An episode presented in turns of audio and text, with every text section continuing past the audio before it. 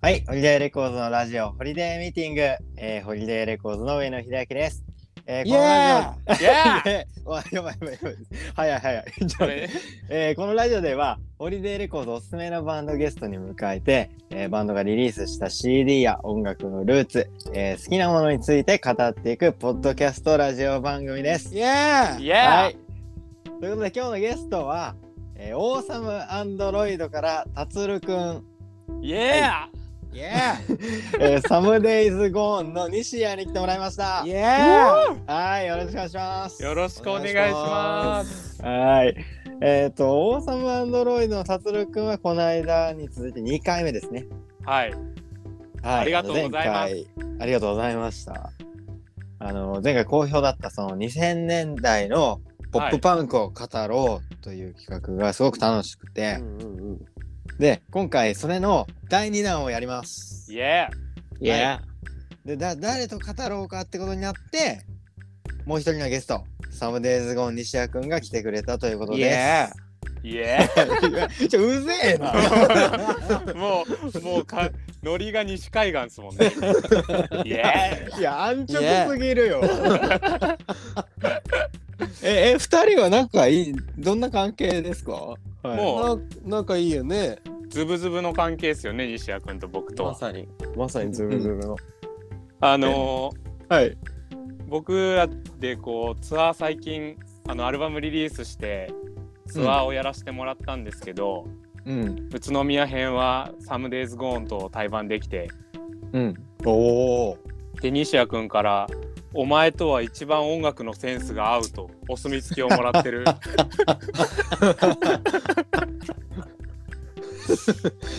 うんうんそれぐらいの仲良しさですねズブズブ感ですねもうズブズブズブズブもこのここから生まれたっつってもおかしくないぐらいのズブズブ感ですよねそうですねなんかまあ俺らをきっかけにズブズブって言葉が世に浸透 していってでもまあそ過言うですでねはないうんえ絶対違うと思うけど。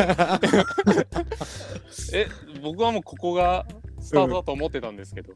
うんじゃあなんかまあまあうんとにかくそのなんか音楽好きな音楽とかそういう部分でももうわなんかこうシンパシーを感じていると。そう感じですまねすねはいはいはい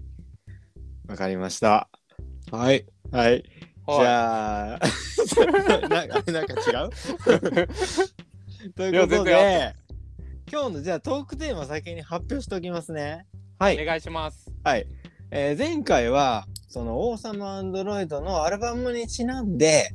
えーまあ僕たちの大好きな2000年代のポップパンクについて語ったんですが、はい今日第2弾ということで、はいその2000年代ポップパンクだから前回で言うと「フォールアウトボーイ」ぐらいまで語ったけどはいじゃあその後のポップパンクについて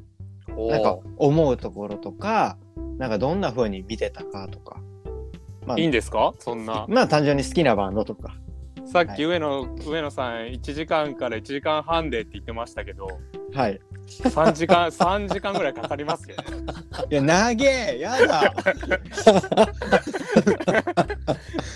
前回も地獄みたいでしたもんねいやあいやそうなそんんだな あ結構長かったねあれそうなんだ3時間ぐらい語っちゃいましたよねいや語ってたと思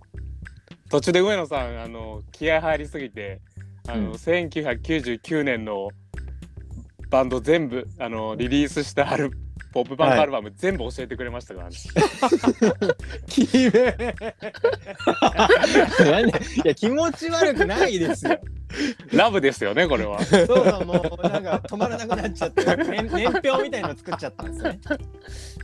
シャオシャオチョールぐらい止まってなかった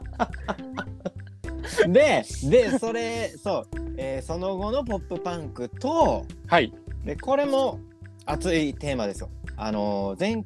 それ、そこから現在のポップパンクについて。はいというのも、なんかポップパンクリバイバルと呼ばれていて盛り上がってるんですよね。そうですねんんんまあ、それについて、えー語っていけたらと思ってます。よろしくお願いしますお願いしますじゃあ、早速語っていきましょう。よろしくお願いします。お願いしおます願いしますはい。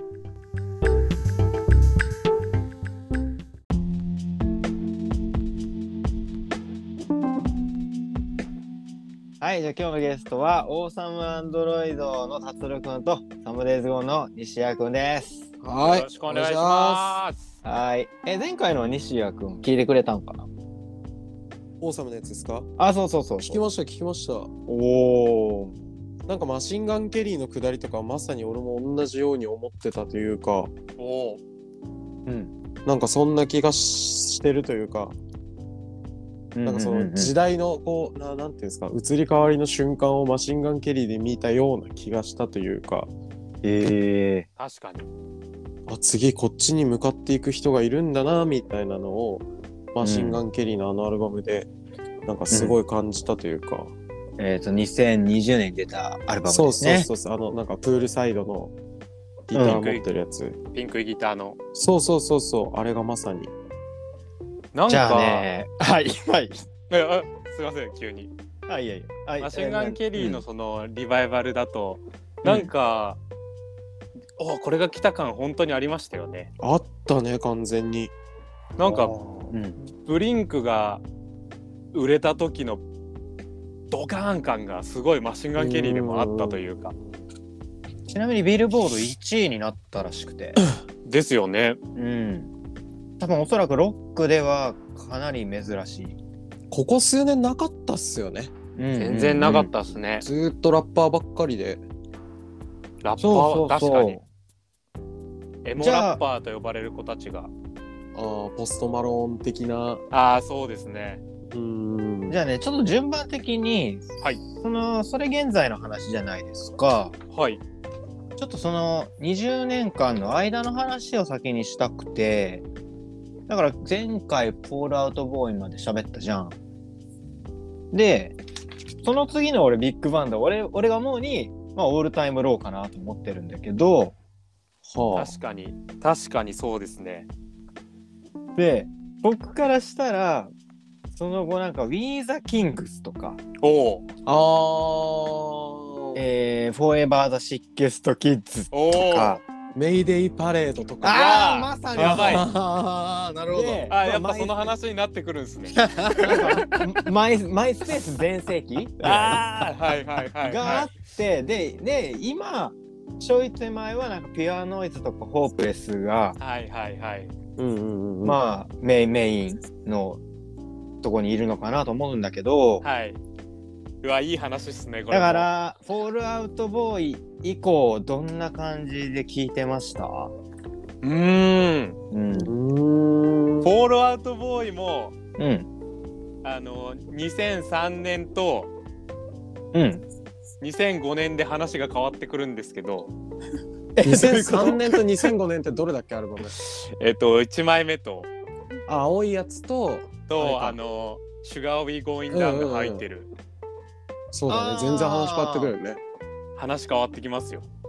その後のだから、はいテイクオーバーとかが入ってるやつともまた話変わってく るしそそうだからそのわからん。ちょっと具体的にどう変わってくるだから上野秀明がちょっともうそうフォールアウトボーイ以降のそのフォールアウトボーイっていうのがあまりにも広すぎちゃって、いやー確かそうに。はいはいはい出したアルバムどこかっていうのを指定してもらわないと、うん。僕らでああもー、そういうことね。はいはい。そうそうそうそうごめんごめん。えー、っとね、だからフォい、うーん、フォールアウトボーイが頂点、頂点ってどこなんですか頂頂点。点はまあ活休一回活休してるもんね活休前のところが頂点かな、だから、サンクス・フォー・ザ・メモリーズとかあそうのだ、あの辺が。あのアルバムが頂点パラモアと一緒にツアー出たぐらいのうんうんうんうん2007年ぐらいなんじゃないですか、じゃあ。 へえ、ああ、なるほどなるほど。ああ、い2007年だとインフィニティ・オン・ハイになってる、ね。それっすそれっすそれっすそれだっすまさにそれだおーあ、俺でも印象的だったの、From Under the Cork Tree。あ、だからシュガー、何なんシュガーウィアゴーインあダあ、これこれ、この曲はめっちゃ印象的だったな。これも、あれですよね。もう本当に時代を変えた一曲ですよね。ポポップバンクと。大体僕が思うには、その「フォールアウトボーイ」とここで「シュガー・ウィ・ゴーイン・ダウン」と、うまあ、ん。西矢くんの口から出してほしいあるバンドの「ドゥーリー・リトル・シークレット」がオールアメリカンリジェおーオールアメリカンリージェクトがクト。うん。 2005年にこうちょっとポップパンクとエモの合いの子みたいなアンセムを出すんですよね。うんうん。一気にこう今までのなんかパンクスというなんかパンクとかっていううんパンクから派生してきたポップパンクというよりかは、うん。ポップパンクを聞いてポップパンクをやりだした人たちがああ、はいはいはい。エモエッセンスとかうんパワーポップエッセンスをどっかから持ってきてうん合体し始めたのが僕的に2005年2006年直前にジミートワールドのブリードアメリカンとか、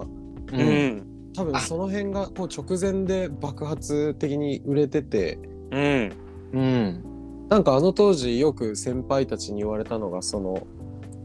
タワレコとかどこ行っても何でもかんでもエモっていう紹介のされ方してて、みたいな。あだから、その時スクリームも出だして、うんあだからもうユーズドも、もう、そうだユーズドもジミートワールドも、えっ、と、あ、フィンニチュとかー、ニューファンドグロリーも全あ部ーポップパンク、エモで、なんか、なんかごっちゃでいいもう全部まとめられてた感じはしたうんね。うんうんここら辺に西洋神とかもいますもんねああ、うん。だからこの辺でやっぱりいろんなものがある意味オルタナティブで合体してきちゃってうん。あのーパニック・アット・ディスコがいたりおお。マイ・ケミカル・ロマンスが2006年にブラック・パレードを出したりうんうんうん。なんかもうエモエモエッセンスがあるポップパンクがやたら出てきたと思うんですよね2056で。うんうんうん。なんか前言ってたのは、えっ、と、ゲットアップキッズとかの、はい、えっ、と、あの、ロボットのアルバムがむちゃくちゃポップで、はい、それが、えっ、と、ポップパンクに名を変えていったんじゃないか、みたいな言ってたじゃないですか。はい、はい、うーん。なんか実際海外のなんかメディアかなんか読んだら確かにそういう風に書いてる記事もあったんですよ。なんかそのえっ、とだからゲットアップキッズのあの感じをはい、あれがあってポップパンクに名を変えてうん。流星していったみたいな。うーん。あの「モージョ」っていうすごい有名な音楽雑誌が、あ音楽メディアが、うんおそれを言ってましたねそれもあ僕あもなるほど。後追いで調べてったら同じこと言っててへえ。ちょっと嬉しかったっすね。なんかもっとメインのパンクシーンみたいなのはそこに影響してないんですかねあそうなんかその「ゲットアップキッズ」とかの流れよりもなんかもっとメインのパンクの流れというかうん「うん、まあうん、オール・ディセンデンツ」とかああいうあうーん。でまあオフスプリングとかサム41とかもその後の世代とかにこう来てて。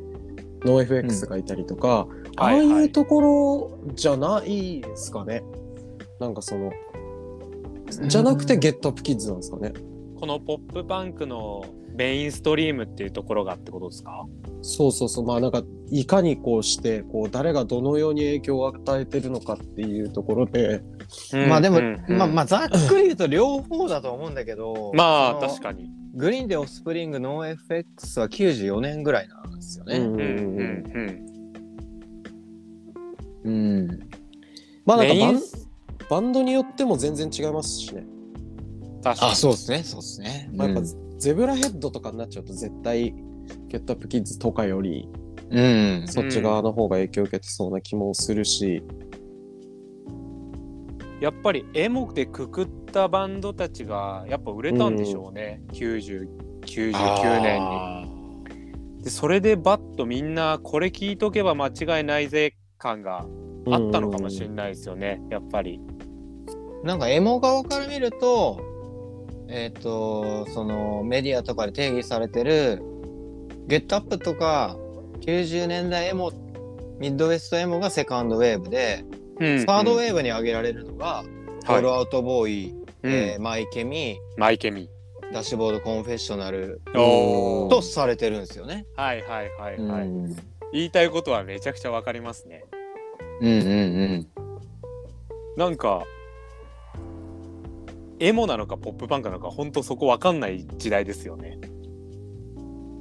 まあね、うん、ごだからああーなそうそうそれのミックスみたいなはい。エモとポップパンクのミックスみたいななんやろバンドが多かったみたいなのも、うんウィキペディアのポップパンクの項目見ると書いてある、へうえ。んでも僕ドハマりしたのが2007年ぐらいなんですよポップパンク。うんうん聞き出した時に。でワープドツアーのヘッドライナーとかが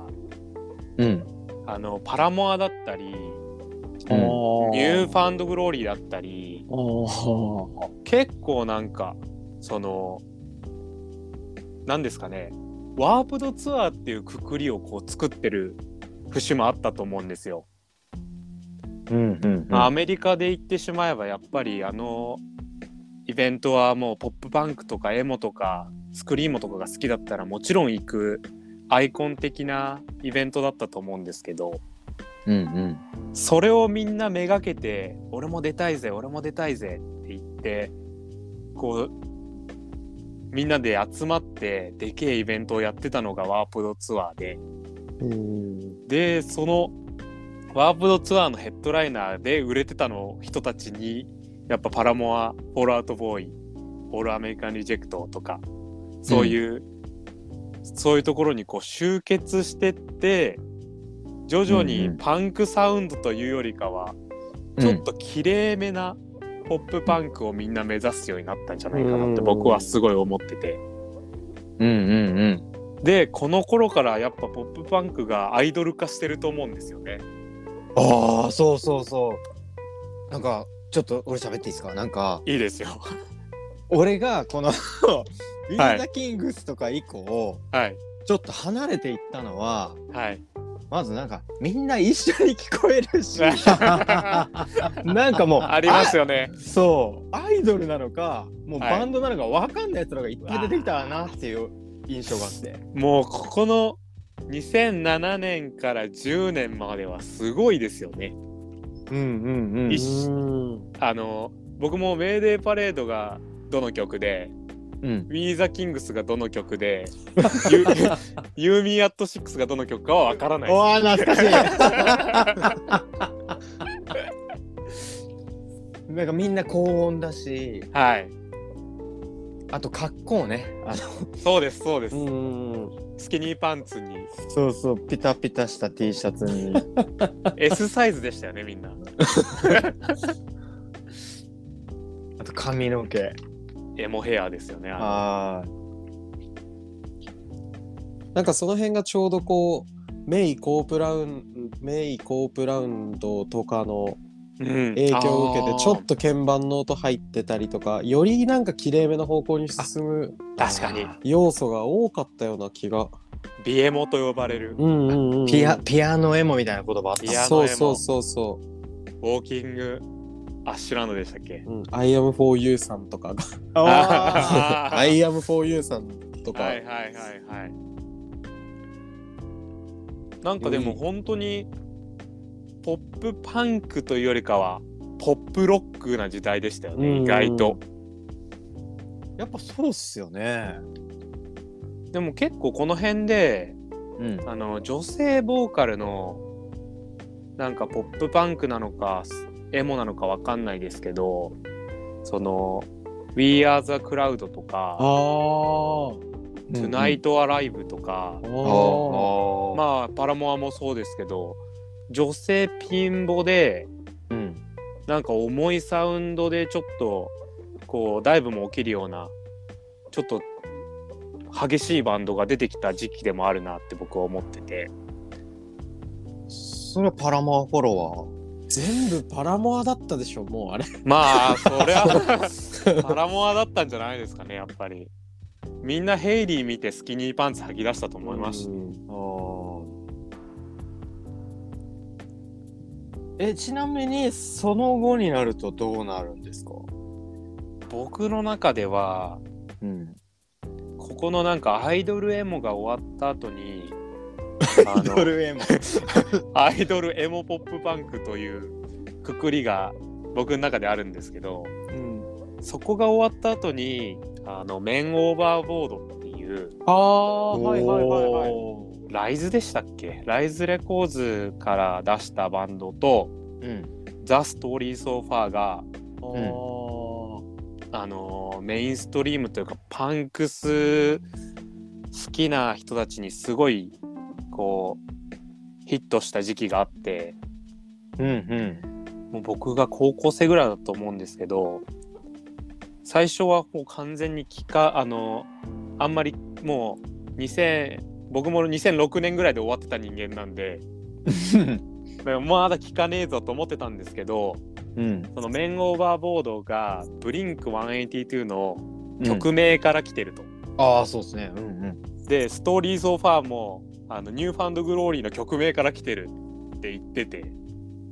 えっ、と、そのなんか2006年ぐらい離終わってたっていうのはちょっと離れちゃっ気持ちが離れちゃったってことそうでですねあああー、はい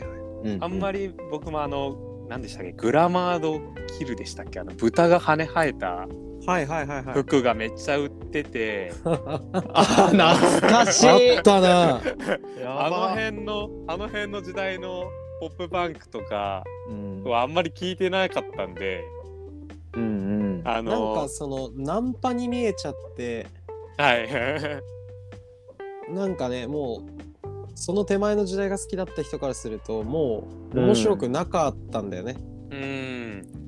そのさっき上野さんが言って言ってたようにゾレも一緒に聞こえてしまったんですよねう。んオールタイムうんオールタイムローとか好きなバンドはいたんですけどこうちょっとどれでもいいじゃんって思ってしまった時期があった後にうん。うん。小規模ではありながらうんうん。一旦2000年代初頭のバイブスを持ったおお。パンクバンドがこう出てくるんですよねちょっと揺り戻しがあったんだ。一旦ありますねうん。で僕的に触れておきたいのはピュアノイズレコーズっていううんうんあのーそれこそ「ストーリー・ソーファー」とかあのー結構メインになるうん。そうですバよンね。だっドてを今だったらステートチャンプスとか、そうですねステでちすゃよねんもいるし、うんシーウェイとかもいますかねうんうんうん。あの辺のここのステーツジャンプスとかで出てくる前にやっぱストーリー・ソーファーとかがピュアノイズから出してうん。やっぱりこの次世代の2010年のポップパンクは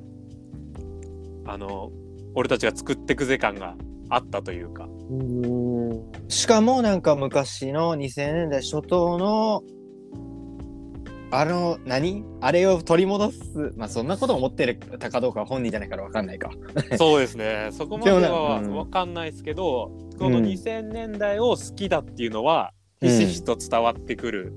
確かに。えそれってメジャーリーグとかもそれぐらい。あメジャーリーグもこの辺だと思いますよなんでやっぱアイスグリーズとピュアノイズがこう、日本でいうとアイスグリーズがこううんどんどん日本に、あのかアメリカでこれから来るぜってバンドどんどん招集し始めた時期ですよねね。なるほでこの辺から徐々にまたポップパンクがちょっとパンクスに寄ってくる時代がど。 2010年ぐらいに始まる、あー始まったと僕はひしあの肌的に感じててストリート感がちゃんとある。そうですね、なんか2010年そのスストリソファー以外にも「うん。あうんアデイトゥリメンバーとかああそこをちょっと聞きたいのははいイージーコアって呼ばれてましたよね。そうですねここでうん。この2009年10年で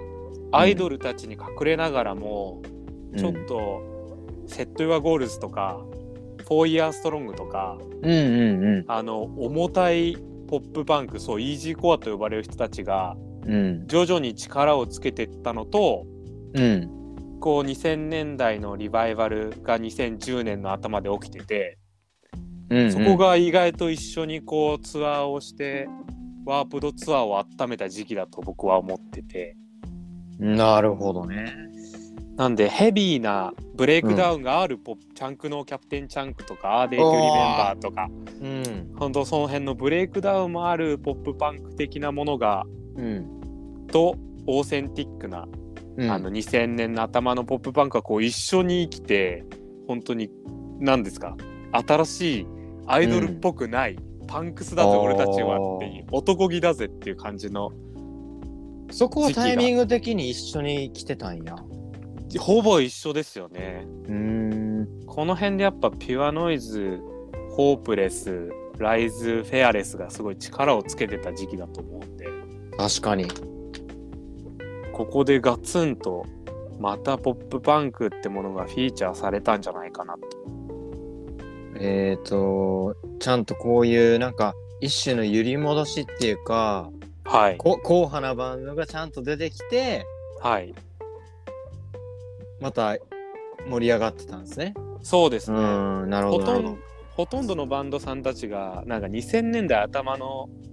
ポップパンクバンドのうんあ。の曲名を使ったりとかうん。イベントの名前を使ったりとかうん。結構そういうのが流行ってましたよね2010年代ああ、流行りだったんか。多分そうだと思いますね。ひあのい何がルーツですかって聞くとやっぱり、うん。その出てくる名前が意外とポップパンクのうん。 2000年代のあのバンドのこの曲名取ってますみたいなの結構多かったですね。うんうんうん。え、ちなみに西谷君は、なんか俺個人え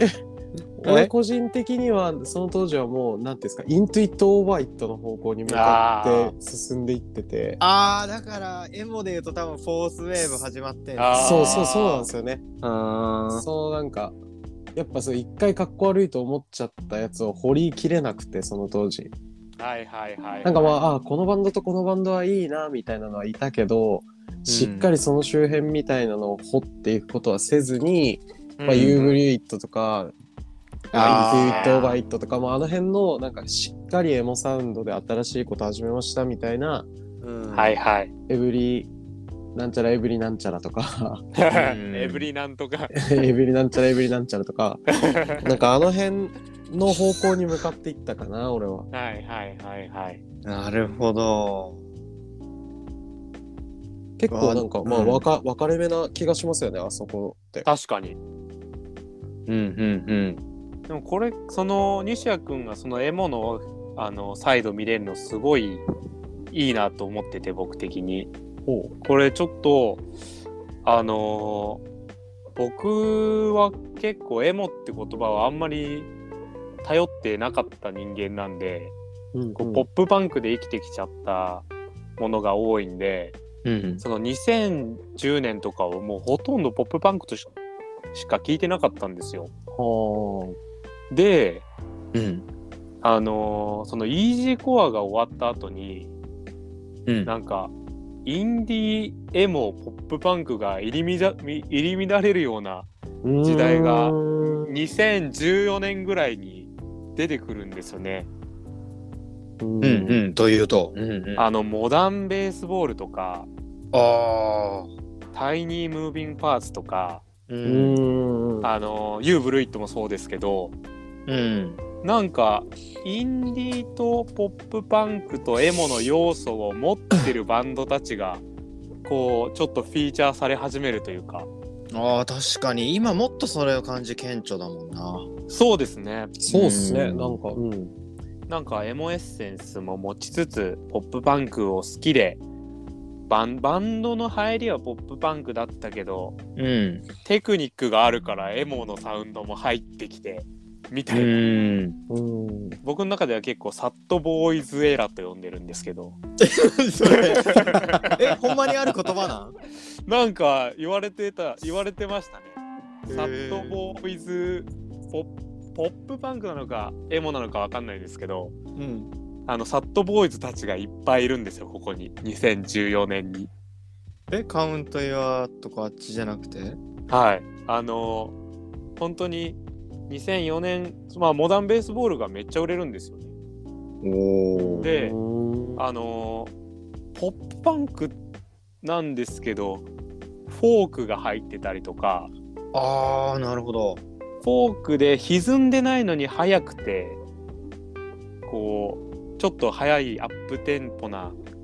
曲があったりとかうん「タイニー・ムービン・パーツ」も曲だけ聴いたら結構ポップパンクじゃねだけどピロピロしててうんうん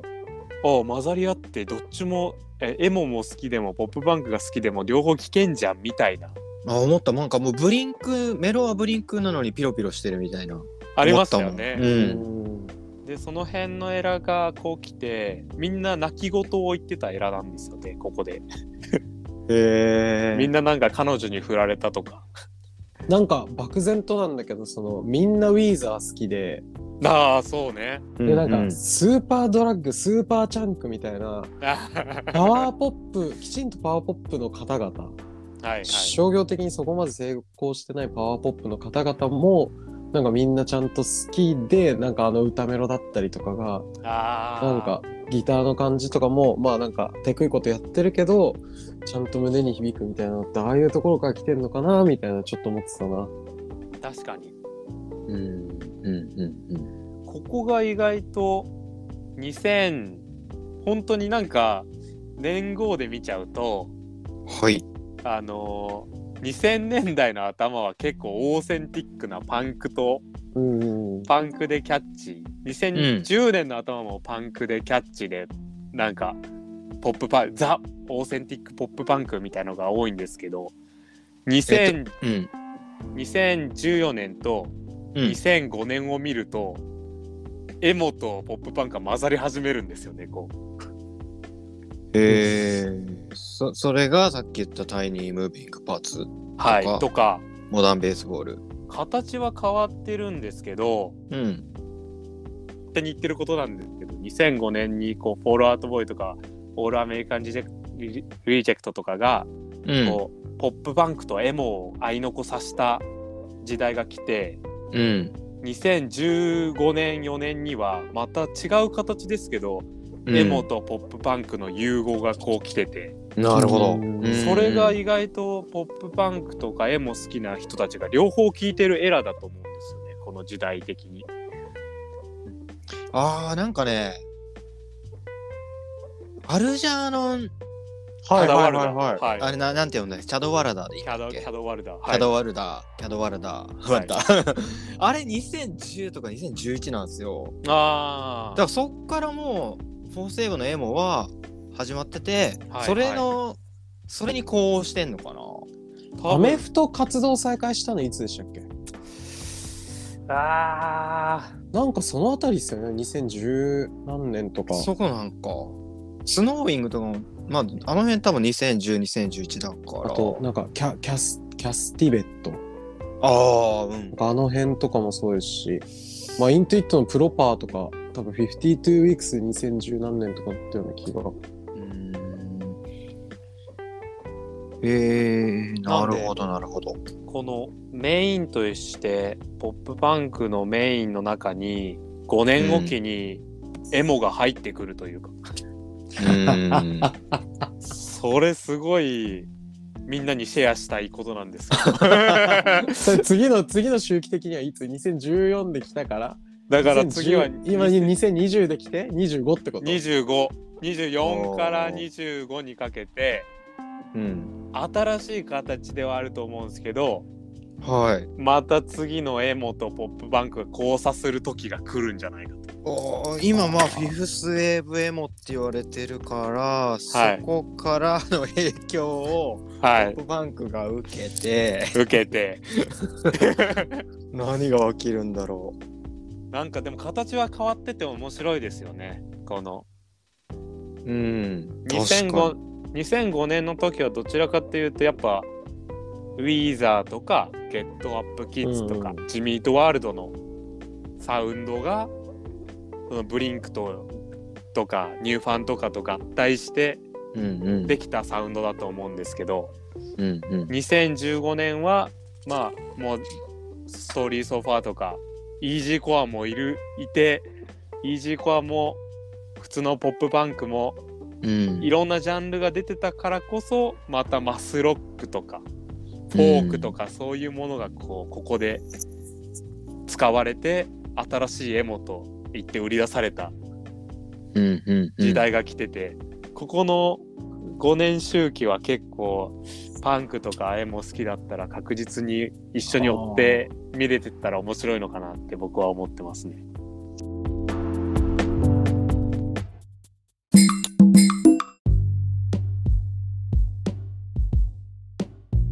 じゃあちょっとこう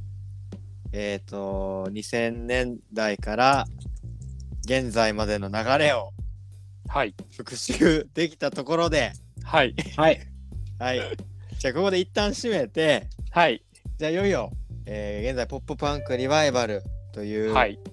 えーね、そういう声も上がってる現代のポップパンクについて語れたらと思います。イエアはい、 Yeah. じゃあ引き続きよろしくお願いします。よろしくお願いします。はい。